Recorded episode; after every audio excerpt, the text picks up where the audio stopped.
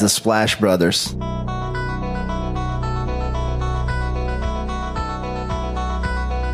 The Splash Brothers, is that? The Splash Brothers. Splash Bros. The bond that you guys share being the Splash Brothers and everything.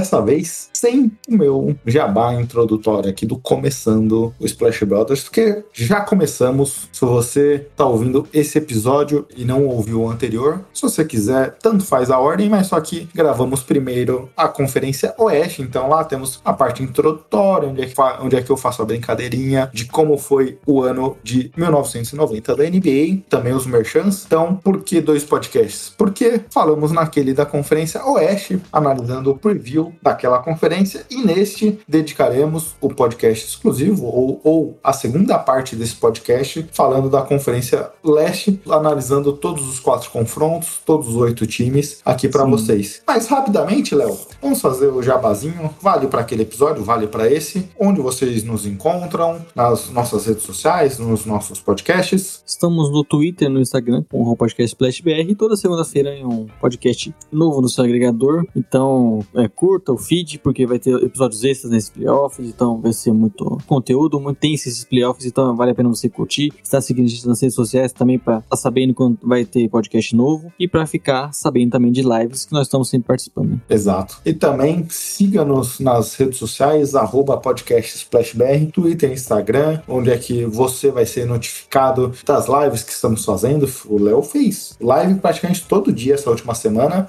O menino trabalhou, viu? Analisamos bastante jogos no Twitter essa última semana, então siga a gente lá que também nos ajuda bastante. Acompanhe também www.jumperbrasil.com, eles também com lives diárias, análises dos previews, análises dos jogos, muito conteúdo e qualidade para vocês acompanharem. E também Crack MT, nosso Marco Turo, editor lindo, belo, sagaz, inteligente e provavelmente muito puto conosco pelo podcast da conferência Oeste ter dado quase duas horas de material bruto. Léo. É isso, então, para não enrolar tanto, vamos para parte 2 do nosso podcast 90, da edição 90, falar de conferência, playoffs de Conferência Leste.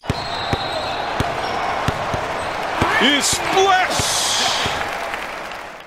E aqui, Léo, não porque o outro podcast ficou muito longo, mas começando da primeira análise aqui, o Washington Wizards perdeu para o Boston Celtics no primeiro jogo do play-in, a disputa de sétimo e oitavo, e depois massacrou o Indiana Pacers, que para mim era o pior time aqui que chegava na disputa do play-in, pior até que meu San Antonio Spurs. No fim, me surpreendi que eles venceram até uma partida. É, mas tentei analisar, diria eu, Léo, que de todos os confrontos que vimos aqui aqui, quando eu estava me preparando para essa análise, esse foi o que eu tive mais dificuldade, porque eu não consegui achar muita abertura, muita brecha de como o Wizards poderia vencer o nosso querido 76ers. Porque, por um lado, a gente tem o jogo do 76ers baseado nas jogadas pro Joel Embiid, e aqui o Wizards teve um bom achado nessa temporada, foi o Daniel Gafford, que vem fazendo uma boa partida, fez uma boa partida já contra o Indiana Indiana Pacers também, mas os 76ers, esses 76ers têm um excelente aproveitamento da bola de três, poderia sair daí a limitação ou um caminho para o Wizards vencer, mas caso eles consigam lim limitar os 76ers, é um time que consegue jogar dentro do garrafão, é um time que consegue ser agressivo. O Wizards gosta muito de um jogo de velocidade, é o maior pace da liga, e por outro lado, o Philadelphia é uma das melhores defesas, é uma defesa muito agressiva, e aí é uma das cinco equipes que mais fazem pontos em contra-ataques da NBA. E aí, tá bom, o Washington vai jogar na sua velocidade tradicional, vai cometer os turnovers que normalmente comete, e aí os 76ers vai explorar isso bastante. Se a gente vê o Westbrook sendo, talvez, não existe esse prêmio, mas se existisse, do melhor jogador da segunda perna da NBA, talvez ele estaria nessa discussão, porque fez uma segunda metade muito boa, mas ele terá nada mais, nada menos que Ben Simmons marcando ele agora, Léo. Sim, é um confronto muito complicado por todas essas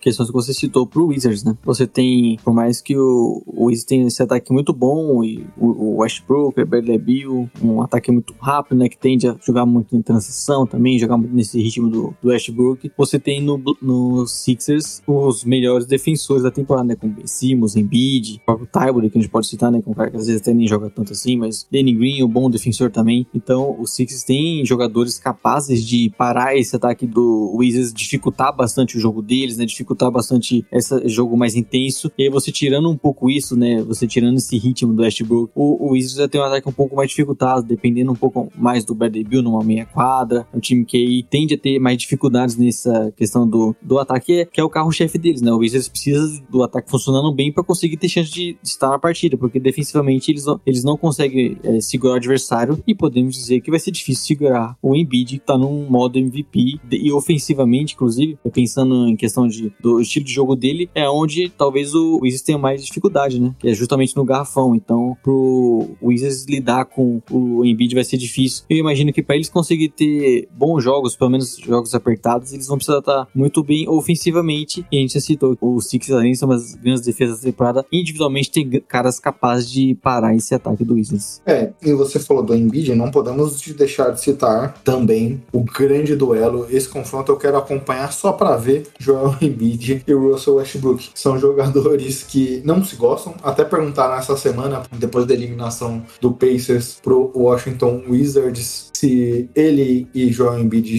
já estavam bem. Que ele falou: não, de forma alguma, eu não gosto daquele cara.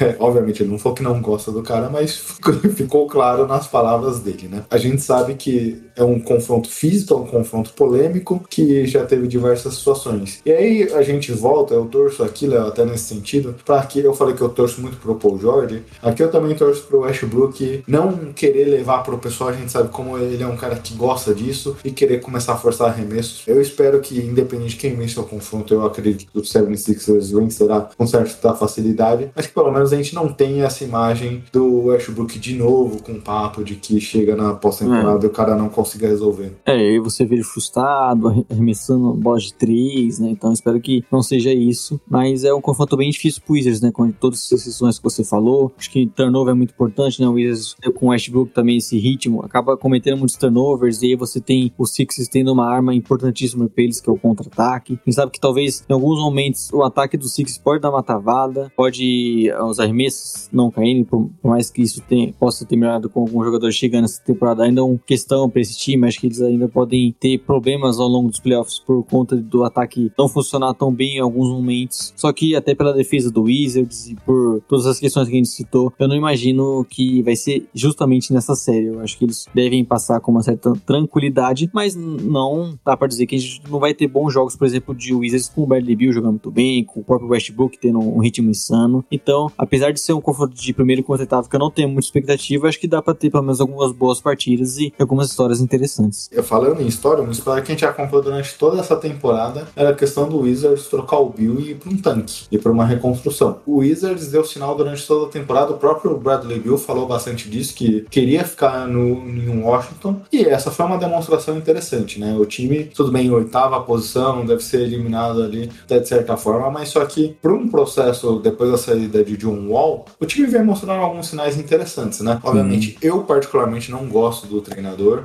acho que é um treinador defasado aqui, poucos ajustes, corrige pouca coisa em Washington, mas o time vem dando alguns sinais. Os dois últimos drafts tiveram escolha top 10. Eu não gosto tanto do Hashimura, você também já comentou disso. Eu gosto bastante do Daniel Avidia, eu não gostei da forma como a sua posição ofensiva foi montada aqui, mas é um time que vem também, apesar de ter Bradley Bill e Westbrook, tem também agora o Gafford, como a gente elogiou bastante aqui, começa a dar alguns sinais interessantes para as próximas temporadas, né? É. Pelo menos de um caminho a seguir. Sim, pelo menos conseguiu chegar em playoffs, ter uma segunda boa parte de temporada, deu uma outra cara pro time, né? A gente lembra no início bem ruim deles, que a gente imaginava, talvez aí até mesmo assumindo uma reconstrução, mas talvez esse playoffs tenha dado um, um gás pro time. Como você citou o Gafford, um cara que chegou numa construção meio, foi muito comentada, mas vem dando certo. Tem um estilo de pivô, pivô que eles não têm, eles sofrem bastante, né? Que é um cara um pouco mais físico, capaz de dar tocos, capaz de dar enterradas, é, aproveitar de uma ponte aérea. Então você tem um cara que ainda com minutos limitados, não é um dos principais jogadores deles ali, mas pode ser importante, não só pensando agora, mas principalmente pensando em temporada que vem, né? É isso, é um time que conseguiu pelo menos é, fazer um trabalho digno, né? A gente apostava neles como oitavo colocado no nosso preview, eles conseguiram ser apesar do início ruim. Né? Eu não sei se isso vai salvar o emprego do Scott Brooks, acho até que não é ideal, porque é um time que ainda é muito dependente de Westbrook, de Bradley Bill, falta criatividade, acho que isso até atrapalha um pouco esses jogadores que eles dependem de tá sempre conseguindo criar essas jogadas, então eu acho que vai ser um cara, pra, um treinador para você mudar ali na free agency, só que é um time que começou a dar umas demonstrações de melhora, e isso pelo menos já, já deu um ânimo, né? Exato. Palpites, Léo.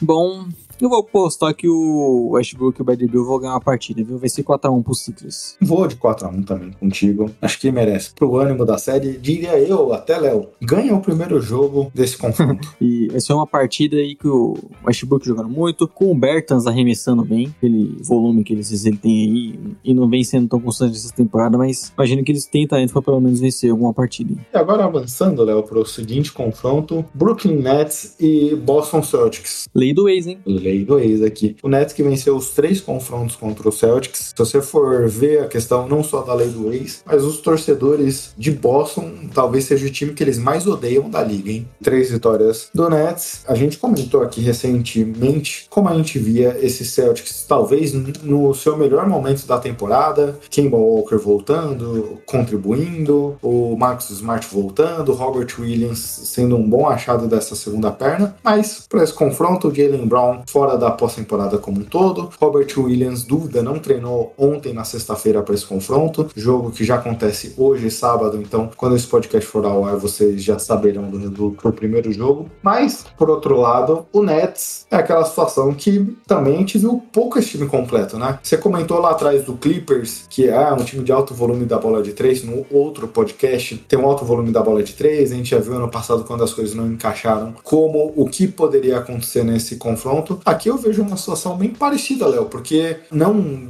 da situação em si dos jogadores, a gente viu pouco esse time completo jogando junto. Então, por mais que seja para as casas de aposta o grande favorito para vencer a NBA, eu tenho muitas dúvidas com o Nets. Se tem uma coisa que ano, o Clippers do ano passado nos ensinou, é que esse time que no papel é muito bom e na prática a gente viu pouco, vale ter uma ponderação em relação a eles. É. E até é difícil projetar alguma coisa, né? Porque você viu poucas partidas com os três jogando bem, como vai ser a rotação nos playoffs. Chegou o Blake Griffin também, que é um, cara importante. Então é um time que teve poucas partidas juntos e, e, a gente tem muita dúvida. A gente sabe que vai ter um talento ofensivo muito forte, um, um, time que vai ser extremamente difícil de marcar. E mesmo você fazendo boa defesa, eles são capazes de acertar esses arremessos difíceis. Então é um time que tem muito esse poder ofensivo e a gente não imagina nada diferente disso. Só que vamos ver como que o time vai se adaptar jogando com os três, em playoffs, questão de rotação também. É coisa que a gente tem pouca ideia porque esses caras estavam pouco disponíveis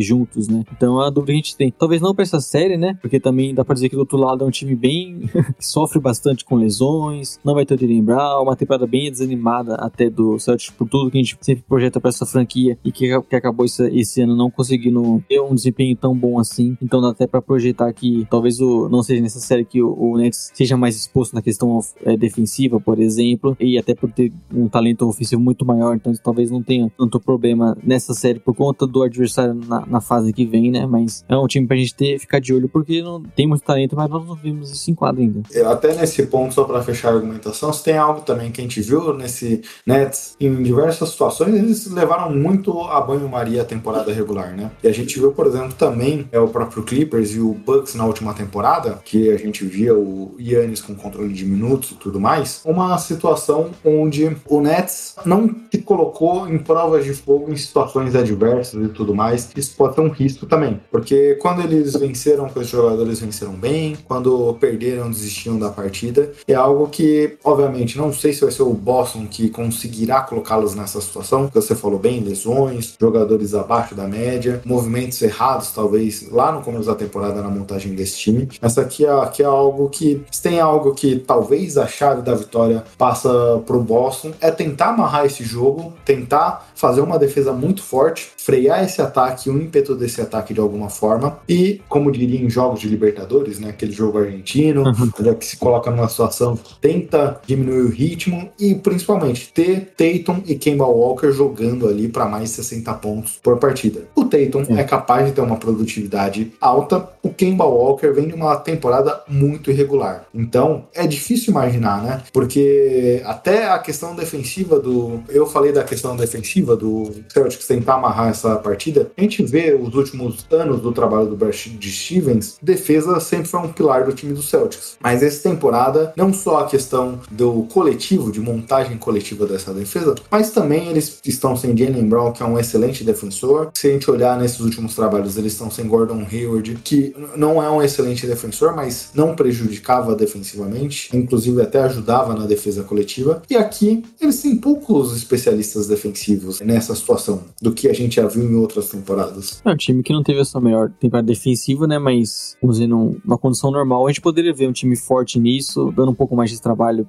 pro Nets e até como eu falei, explorando um pouco mais essa questão defensiva do Nets, né? Porque é um time que tende a ter um jogo muito coletivo, então você poderia ter o, o Celtics explorando dessa forma, só que aí entra aqui, né? A questão de, de todo o, até mesmo desânimo na temporada. É difícil você projetar que o Celtics tenha muita chance de conseguir fazer isso. Então, na questão defensiva, por exemplo, você tem é um time que conseguia muito impedir os adversários de chegarem no garrafão. E era uma coisa interessante você ter nessa série contra o no Nets, mas talvez pro próprio Brooklyn não seja nem preciso, né? Porque eles têm jogadores capazes de arremessar de fora, de, de arremessar de forma contestada também. Então, até mesmo nisso, acho que o Celtics tende a sofrer porque, por mais que às vezes eles consigam fazer bons jogos coletivamente, o Nets é capaz de vencer jogos difíceis, de vencer com arremessos complicados, de, de vencer em jogos apertados. Então, e talvez tenha muito mais dificuldade nessa questão aí o Celtics. É uma grande vantagem que o Nets vai ter. Exato. Vamos pros palpites? Você quer começar esse? Eu posso começar, Léo. Eu acho que vai ser um 4 a 2 vai. Bom, é, eu tô sendo querendo ser ousado aqui, viu? Não deveria, mas eu vou apostar em uma varrida do Nets. Ah, achei que você ia apostar numa varrida do Boston Celtics quando você falou ser ousado. Porque o, o, o Celtics, apesar de tudo, tem talento, né? A gente viu o Jason Tatum jogando absurdo. O Kimba Walker vai ser importantíssimo. Se ele estiver num bom nível, vai ser importante pro Celtics. Mas vou apostar que, de alguma forma, o Nets vai conseguir vencer os jogos, mesmo que sejam apertados. Beleza. Vamos pro terceiro confronto. E, olha, eu tô em dúvida aqui de como classificar esse confronto, mas classificarei ele como, junto com Suns e Lakers, o confronto que eu tô mais animado para acompanhar. Mas é equilibrado, né? Aí é uma revanche ainda, né? Ou não, né? Ou pode ser uma é. confirmação. Ou pode ser uma demissão de Michael DeHauser. Isso, se não houver uma revanche, para mim é certeza que será uma demissão. Bem, aqui o duelo do que vimos na última temporada, não nessa primeira fase, mas na semifinal de conferência, Milwaukee Bucks contra Miami Heat. Aquela série, Léo, expôs diversos problemas dos Bucks e fez o Yannis Antetokounmpo testar o mercado, fez a diretoria se mexer e trazer o Drew Holiday, mas são times bem diferentes entre si. Essa temporada os Bucks desenvolveram outras alternativas, tendo uma bola variando entre mãos de Yannis Antetokounmpo, Chris Middleton e Drew Holiday, esses dois primeiros citados, criando ali um pick and roll entre eles com o Yannis sendo o roller, coisa que a gente pouco viu. O Drew é um playmaker secundário interessante, muito melhor do que o Bledsoe e muito melhor no aproveitamento da bola de três, que pode ser uma alternativa, e se mostrou muito melhor defensor nessa temporada. Para mim, aliás, eu teria o Drew como o terceiro candidato ao defensor da temporada, talvez no lugar do Draymond Green. Yannis vem tendo um tempo maior de jogo essa temporada, mas apesar que desde o All-Star Break, Léo, só duas partidas com mais de 35 minutos. Por outro lado, o Heat vinha numa crescente do ano passado quando eliminou os Bucks, varrendo até o Indiana Pacers no primeiro confronto. Conseguiu ter jogadores ali do elenco de apoio tendo uma, um crescente interessante, como Jerry Crowder nos dois lados da quadra, o Tyler Hero ofensivamente jogou muitos playoffs, mas mudou-se, né? Mudou bastante coisa do, daquele time do Heat para essa temporada. Por mais que a gente tenha na cabeça que é um confronto igual, muito parecido, uma revanche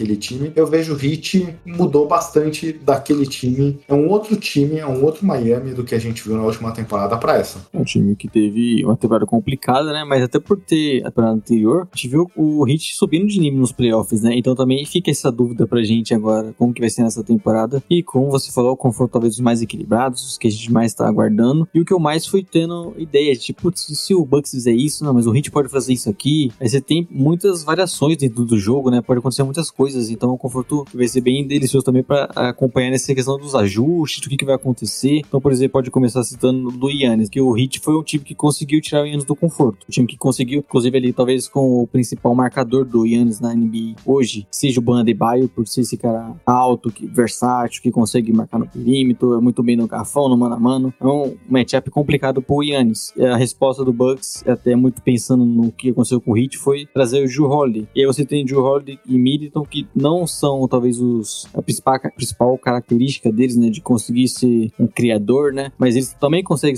fazer isso, então você já tem o Bucks tendo três caras potenciais criadores, potenciais iniciadores de jogadas que podem complicar o hit. Essa simples adição do Drew Holiday já pode fazer ser um fator primordial na série, de você conseguir tirar um pouco de, dessa tranquilidade que o Hit teve, né, de conseguir marcar bem o Yannis e saber que o resto do Bucks não iria complicar tanto a defesa deles. Então acho que foi uma boa resposta do Bucks e é uma coisa que a gente quer ver se, se comprovando nos playoffs. A gente citou o Clippers, tem muita pressão para conseguir ir bem nos playoffs e conseguir demonstrar o que a gente vê em temporada regular deles. O Bucks novamente vai ter essa chance, vai ser um, um confronto bem difícil, mas acho que é bom até para eles já provarem de cara o que eles mudaram essa temporada, né? Entre os Bucks aqui, aliás, você falou bem aí que ano passado o Heat cresceu muito nos playoffs. Aliás, um abraço aqui, Léo, pro nosso querido seguidor no Twitter, Cedo Vasco, que nos cobrou incessantemente para falarmos de Hit. Chegou o momento, finalmente, né? E, e justamente nessa série complicada, né? Você não vai gostar tanto.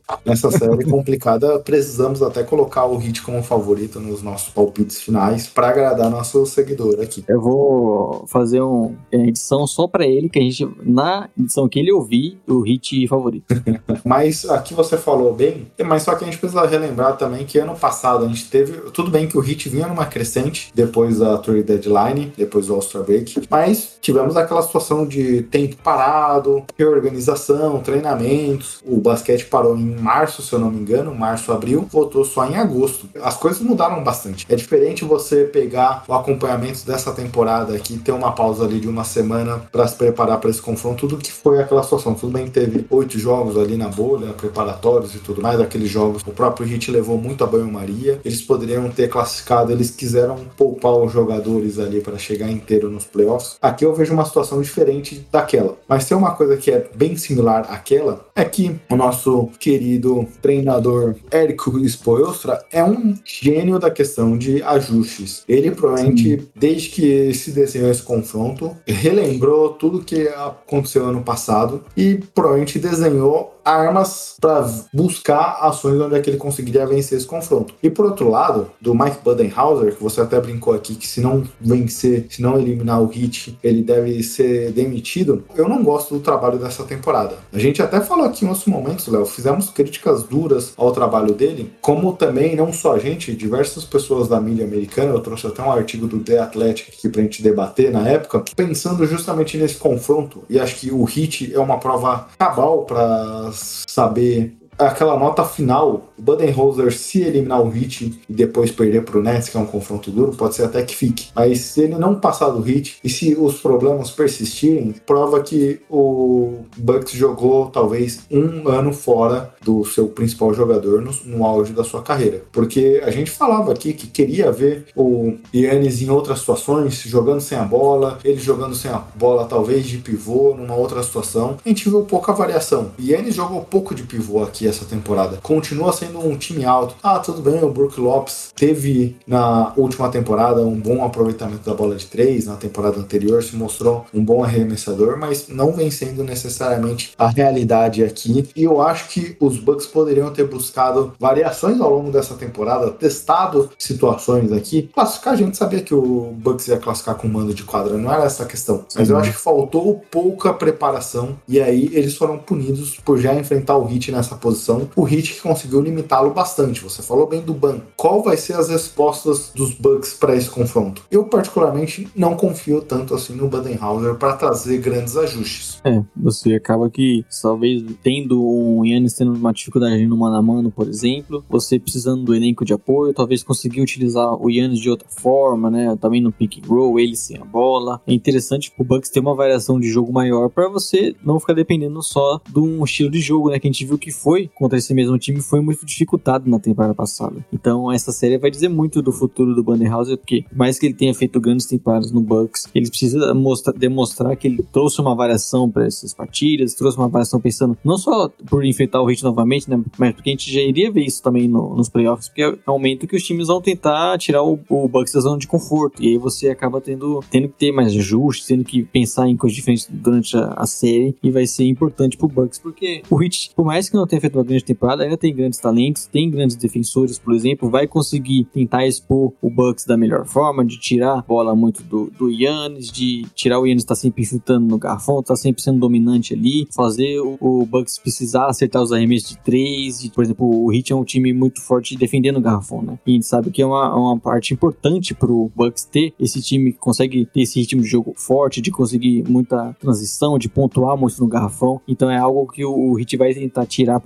E o Bucks, caso isso aconteça, vai precisar ter outras respostas, vai precisar ter outros jogadores aparecendo, como a gente citou da questão de outros criadores também, para não ficar tudo muito dependente do Yannis. E é uma série que a gente vai ter essas respostas. E, e apesar de não ser talvez o ideal enfrentar isso logo de cara, eu acho que já é uma boa resposta pro Bucks. Eles vencendo essa série, eles já falam: ó, eu mudei essa temporada, eu vou enfrentar o, o Nets de igual para igual e não vou ter os problemas que a gente viu nos, nos anos anteriores. É, eu não sei se eu tô confiante em relação a isso, Júlio, Léo. Eu acho que se os Bucks vencerem essa série, vamos ver se eu me surpreendo aqui e espero que sim, mas se não vencer, mas o formato jogar. Eu acredito, meu prognóstico aqui é se os Bucks vencer essa série, será muito pelo seu talento. É um elenco diferente da última temporada, tem mais peças aqui, tem jogadores que amadureceram, por exemplo, Don't de Vincenzo fez uma, uma boa temporada, coisa que ano passado, como segundo danista, ainda tinha algumas dificuldades. O Drew traz algo aqui, talvez seja uma resposta para a marcação do Jimmy Butler que o time não tinha ano passado, porque o Drew é aquele armador que pode marcar basicamente três, quatro posições, marca muito bem. Então a gente já viu ele marcando o LeBron e marcando muito bem o James. O Dragic, né, que é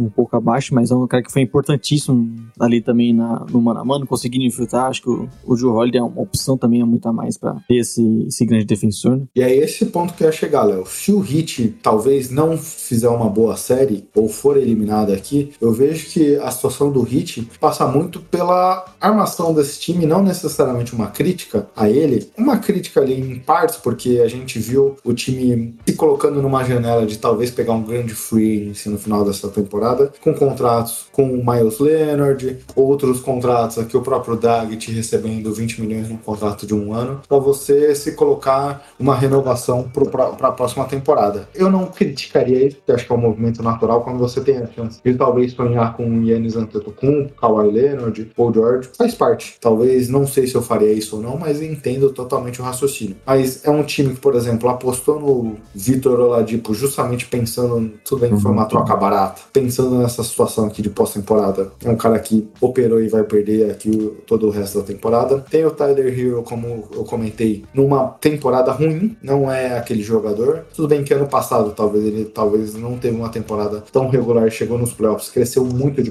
produção. O próprio Goran Dragic, que você comentou, não fez uma temporada tão boa assim. Então, ofensivamente, eu acho que o Heat tem mais dificuldades essa temporada do que tinha na anterior. Sim. Ofensivamente, o time caiu muito de produção da última temporada para essa. Por uma questão de peças, por uma questão dos próprios jogadores estarem numa fase não tão boa assim, porque ano passado você tinha o Goran Dragic jogando muito, chegou até a brigar pelo prêmio do sexto homem em algum momento da temporada. Era uma válvula de escape interessante, obviamente ele pode chegar nos playoffs e ter essa produção, mas por ser uma janela tão curta assim, sei lá se eu acredito nisso. É. E aí, nesses pontos, o time do Heat ainda tem uma, algumas questões em aberto em relação ao ataque. É corrigível? É corrigível. O Spoelstra e os jogadores já mostraram que são capazes de fazer esses ajustes. Mas o Heat tem alguns problemas aqui, diferente do Bucks. O Bucks chega num momento dos jogadores muito melhor. Eu acredito que o Spoelstra é muito mais técnico que o Budenhauser. Essa questão do ataque eu acho que é essencial também, né? Porque o Bucks vai dificultar muito, por exemplo, a infiltração do Heat. Uhum. Vai dificultar, você vai depender novamente do Butler fazendo muito isso. Você vai depender novamente de uma série boa do Dragic. E a gente viu que essa temporada não foi simples para ele. Então, é uma coisa que o, o Bucks vai dificultar, quer dizer, bastante essa, essa questão do, da infiltração do Heat, de conseguir pontuar ali no garrafão. Então, vai depender novamente de outra série espetacular desses jogadores que eu citei. E isso também na questão defensiva ajuda a, a um ponto ponto que é essencial pro Bucks, que é ter a transição ofensiva, né? Então eles fazendo uma boa defesa, eles possivelmente vão ter uma boa transição e aí vão ter um pouco mais, vamos dizer assim, de facilidade no ataque. É coisa que a gente, essa é a nossa dúvida em relação ao Bucks, depende muito do ataque, né? E aí talvez o ponto aqui é uma melhor que o Hit também precisa dos seus arremessadores, né? Porque você tem o Duncan Robson novamente, o Ariza que foi um bom reforço para essa temporada, tá o Hero voltando, o Dragic, são caras que vão precisar estar bem do perímetro, porque a gente sabe que o Bucks até por proteger muito esse garrafão, eles acabam hora e outra dando mais espaço no perímetro. É importante que o Hit tenha novamente esses jogadores arremessando bem. Foi um pouco do problema do ataque deles nessa temporada, mas para essa série é importante que eles consigam punir um pouco do perímetro o Bucks, porque pontuar no garrafão não vai ser simples. E aí, para uma forma de você conseguir o ataque funcionar melhor, achar mais espaço, é abrir esse jogo no perímetro. E o Bucks, você comentou bem, porque é o time que dá o arremesso de fora. É o time que protege muito o garrafão, assim como o próprio Heat tenta jogar nessa dinâmica.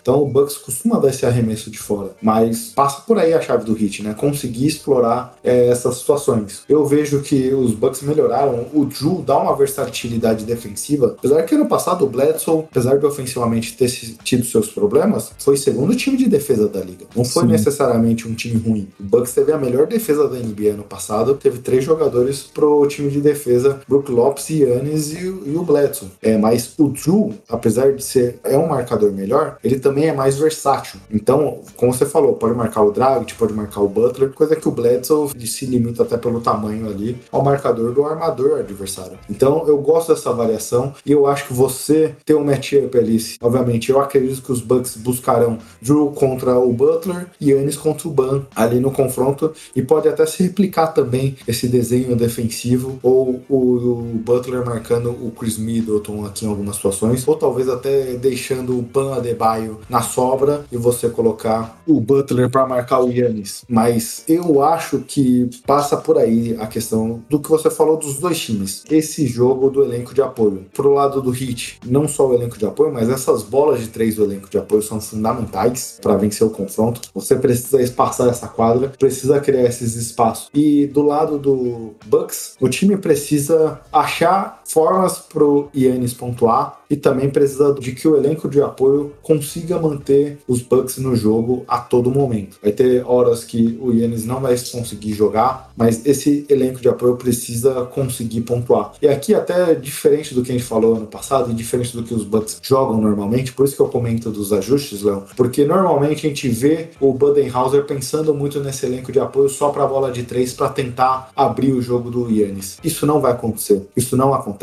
não vai acontecer e talvez nunca acontecerá, porque o Yannis é um perigo muito maior infiltrando. Então, o, eu, eu, espero que o Budenhauser busque ajustes, não para tentar fazer com que o jogo se abra, porque ele não vai se abrir, mas para colocar situações mais confortáveis pro Yannis. Sim, é, e você tire essa responsabilidade dele estar tá sempre precisando pontuar no mano, né? precisando ser muito dominante. Exato, acho que esse é o ponto. Então, preciso de outros jogadores jogando, por exemplo, ele, como eu falei, né, talvez jogando sem a bola no pick and roll, por exemplo. Você tem uma variação. Jogando próximo da sexta, como a gente já falou que seria importante para ele. Um de costas ali. Ele é o terceiro jogador que mais pontua ali próximo do garfão, mas na maioria das vezes é em transição, é em movimento. Sim, de você conseguir colocar a bola nele já mais próximo, talvez, do garrafão, para ele não precisar chegar até lá né, e ter uma dificuldade de jogar no, contra um Bandebaio, por exemplo. Então, é extremamente importante pro Bucks conseguir utilizar o Yannis de outras formas. Quem sabe que temporada regular você não tem a, o que o playoff te traz, né? Que os times já focados em explorar seus erros, em fazer os ajustes. Então é importante a gente conseguir ver isso nos playoffs. E até só um outro ponto que eu acho que é importante para os dois times é que o Heat, somente ali nos primeiros dois meses de temporada, era um time que mais cometia turnover, né? Eles melhoraram isso na, nos, últimos, nos últimos meses ali, mas é importante, extremamente importante, você não dar isso pro Bucks nessa temporada. Como você citou bastante, tem o Drew Holiday, impressiona muito bem, o próprio Yannis, é o Middleton, então é um time que tende a querer roubar muita bola, jogar em transição, de aproveitar esses arremessos errados e conseguir jogar essa em transição. Então, acho que é importante pro Hit, como a gente falou da questão ofensiva, também não cometer muitos desses erros, porque, como a gente falou, deles terem armas para dificultar bem esse ataque, você cedendo a transição vai ser uma, um jeito mais difícil de conseguir parar o Bucks. Né? Diria eu, até, Léo, falando pro lado dos Bucks, porque eu acredito que o Hit vai chegar para esses playoffs sabendo cuidar muito bem da bola. Mas para os Bucks vencerem, eles precisam forçar turnovers do Hit. Eles precisam conseguir jogar em contra-ataque. O Hit é um dos paces mais lentos da NBA, porque ele gosta de ter uma defesa de meia quadra. Ele não gosta de ter uma defesa em transição. Os Bucks jogam muito em transição. Então, para os Bucks vencerem, eles precisam conseguir implementar seu jogo de transição. É onde o Yannis se sente mais confortável, é onde o Yannis consegue buscar faltas para minar o adversário. Então, é onde é, as coisas acontecem. É onde você consegue os melhores arremessos, né? Exato. Arremessos dos jogadores da defesa voltando, se posicionando, você consegue arremessos mais livres. Então, é importante pro Bucks. Palpites? Eu começo? Então, eu vou com o Bucks em 6. Eu vou para agradar nosso ouvinte cedo Vasco, vou colocar Hit em 6. Caramba, ousado, hein? Ousado. Você tá apostando que Mike Budenhauser vai, daqui alguma semana, tá assinando a Cato nesse momento. Não diria nem que é a Cato, mas talvez, ó, o efeito borboleta pensando longe aqui, desculpa, Marco Túlio, mas prometo ser rápido. Pop se aposenta, Budenhauser é da árvore do Pop e volta pros Spurs, por que não? Ah, olha aí. Você já tá pensando no bem do Spurs, então. Momento clubista. Mas vamos avançar, Léo? Vamos porque temos outra série bem equilibrada, né? Exato. Último confronto aqui que nós temos, talvez o confronto mais equilibrado também, mais equilibrado não, que é o anterior. Mas New York Knicks do nosso querido Marco Túlio Baima, que ele deve estar tá puto da vida com a gente aqui depois de mais de duas horas de podcast com a primeira e a segunda parte. E aí chega no New York Knicks dele, que ele também é pé da vida com esse time, não sei porquê. Mas Hawks que teve um crescimento gigantesco desde a troca do seu treinador, a chegada do Nate McMillan. Mas são duas equipes que, curiosamente, Léo, terminaram com tudo empatado no recorde de vitórias e derrotas. E aí foi definido pelo confronto direto que os Knicks tiveram vantagem. 3 a 0 É. venceram todos os jogos contra o Atlanta Hawks. É, é um confronto. Primeiro é legal ver o Knicks de volta, né? Um ano de quadra, vai disputar playoffs, jogo equilibrado, então a chance de ter de passar por um segundo round. Mas é uma série, como você falou, apesar das três vitórias do Knicks, eu acho bem equilibrada, né? A gente tem o Hawks vindo numa sequência, assim como o Knicks também, né? Uma sequência muito boa, o ataque funcionando melhor, a defesa dando uma melhorada. Eu acho que o time como um todo melhorou nesse segunda metade da temporada e isso explica a classificação boa que eles tiveram no final. É um time que vem melhorando. E o Knicks, a gente sempre cita, né? A grande surpresa da temporada, o time com uma defesa super forte, com o Julius Randle jogando muito bem. Então é um confronto que também tem muitas coisas para acontecer. A gente precisa ver o, quais vão ser algumas decisões que os times vão tomar, porque não tem é, de, de cara assim um favorito, né? Eu diria, a gente até comentou em outros confrontos aqui, a questão do matchup. O matchup eu vejo mais favorável aos Knicks que ao Hawks. Os Knicks é uma das melhores defesas de armadores da liga, consegue pressionar muito os armadores adversários. É uma filosofia do nosso Tom Thibodeau. O Triangle tem uma dificuldade de proteger a bola, é um cara que comete muitos turnovers. E pelo lado dos Knicks, eu não vejo uma solução fácil e simples para você defender o Julius Randle. Você vai colocar o Capelá, tirar ele do garrafão para marcar o Randle, você Sim. vai colocar o John Collins para marcar ele. Aqui, Léo, eu acho que a situação ideal pro Hawks seria talvez ter até o DeAndre Hunter fazer uma marcação diferente, colocar um cara um pouco mais baixo ali para marcá-lo. Não sei se você enxerga alguma resposta defensiva do Hawks pro Randle aqui. É, como você citou, né? Capela é um grande defensor, mas você poderia ser uma boa. Pode ser um bom defensor do Wendell, mas você não quer tirar ele muito do garrafão, né? Porque ele é um cara que consegue limitar bem os adversários próximo a sexta, então você quer ele protegendo ali mais o aro. Então é uma questão importante, porque o John Collins também não tem essa característica né, defensiva, então é, pode ter problemas com o Julius Wendell. Então vai ser uma questão importante. Você citou o Hunter, mas ele ficou praticamente toda a temporada fora, né? E continua fora agora. Ele voltou nos últimos dois jogos da temporada regular, né? Não sei se ele tá fora. É, eu tinha olhado pelo Basketball que a gente estava marcando como fora ainda. É, só que ele, tipo, voltou e jogou 20 minutos, sabe? Então, é um cara que a gente não sabe quais, quais vão ser as condições. Acho que poderia ser um cara pra você ter alguns mo- momentos ali no Wendell. A gente não sabe como vai ser a condição física dele. Só que é um ponto importante esse, né? De como o Hawks vai lidar com o Julius Wendell. E também o ponto, pensando no ataque do Knicks, né? De como esse ataque vai funcionar. Porque a gente viu que talvez esse fosse um ponto de preocupação pro Knicks, que eles muitas vezes tinham um ataque emperrado. É sempre muito dependente do Julius Wendell. Exato.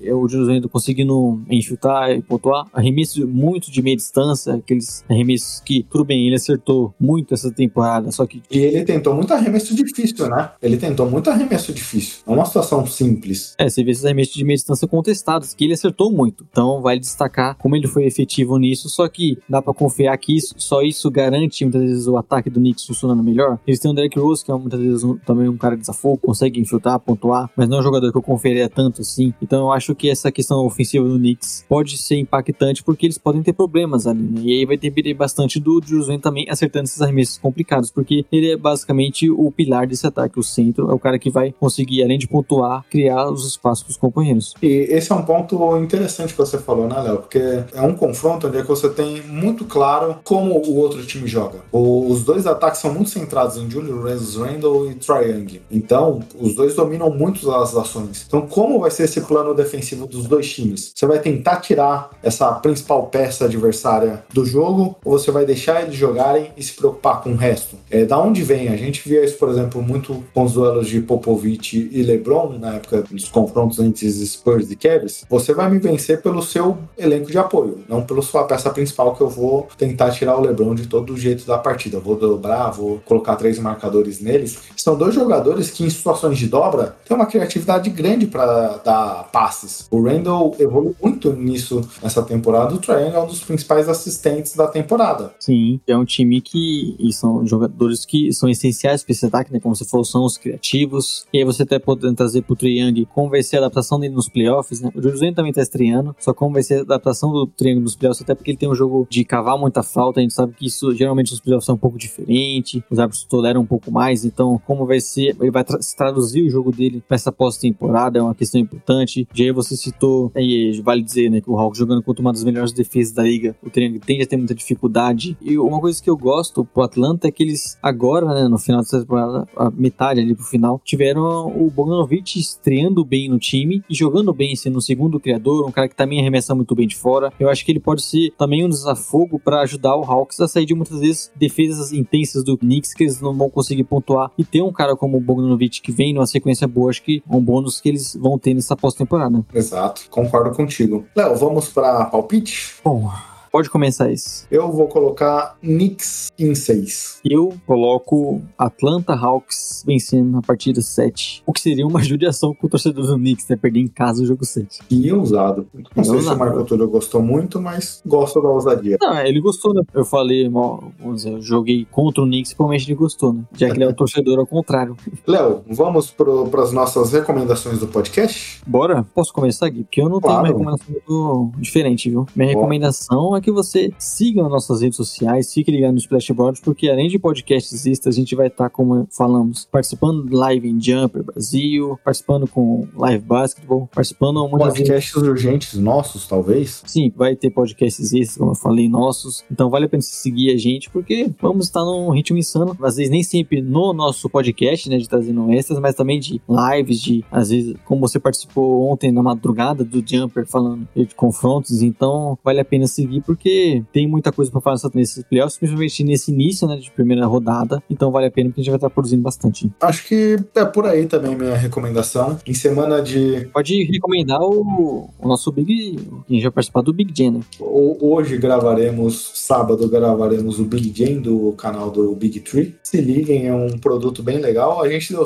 azar no sorteio que a gente vai ter que defender o Memphis Grizzlies aqui, que venceu o dia que a gente colocou 4 a 0 ou 4 a 1 então a defesa bem difícil, mas vale a brincadeira, vale toda essa dinâmica que a gente vê a comunidade se unindo. Eu gosto bastante, eu sou um patrocinador dela. De, de vez em quando a gente vê discussões, brigas ali entre o pessoal. Eu sou pelo contrário, eu acho que a nossa comunidade precisa se unir para fortalecer o produto do basquete. Isso. Então, essa semana com bastante jogos, começa sábado, quatro jogos, começa três da tarde, vai até de madrugada. Vai ser assim durante esse fim de semana, durante a semana jogos intercalados, mas também bastante conteúdo para vocês. Então, pessoal, seja o Splash Brothers, seja outro produtor de conteúdo, interaja, participe, engaje os seus produtores de conteúdo favorito, porque é uma mídia tem espaço para todo mundo e é bem legal o que muitos canais têm feito aqui, é, não só nós, outros canais, outros que a gente participa de maneira direta ou indireta ou que a gente não conheça, mas a NBA nesse momento de pós-temporada tem muita coisa hum. legal acontecendo pela própria NBA, pelos produtores de conteúdo. Então, ajudem ajudem esse pessoal, porque a gente faz com tanta dedicação, tanto amor aqui pro esse produto para vocês, não só nós, os Splash Brothers, outros produtores também, porque a, e a comunidade precisa estar junta, unida, e vocês também são a base nossa e da NBA. É isso. É um momento de muito conteúdo sobre a NBA, né? O pessoal tá bem interessado em saber o que tá acontecendo também, então vale a pena você seguir o pessoal, todo mundo que está produzindo, ver lives, interagir como você falou, porque também não é um trabalho, né? é, muito trabalho muito trabalho. Todo dia, muito jogo, muito conteúdo. Então a gente agradece também a participação dos nossos ouvintes, pessoal que segue a gente nas redes sociais também. Exato. Tchau, tchau, pessoal. Boa semana, bom playoffs para todos nós e tchau, tchau. Tchau, tchau.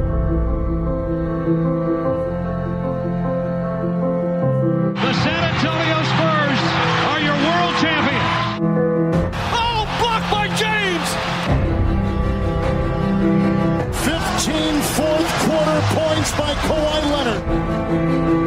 It's good. Kevin Durant from downtown. Bryant for the win. Bang! What a perfect ending to a historic day.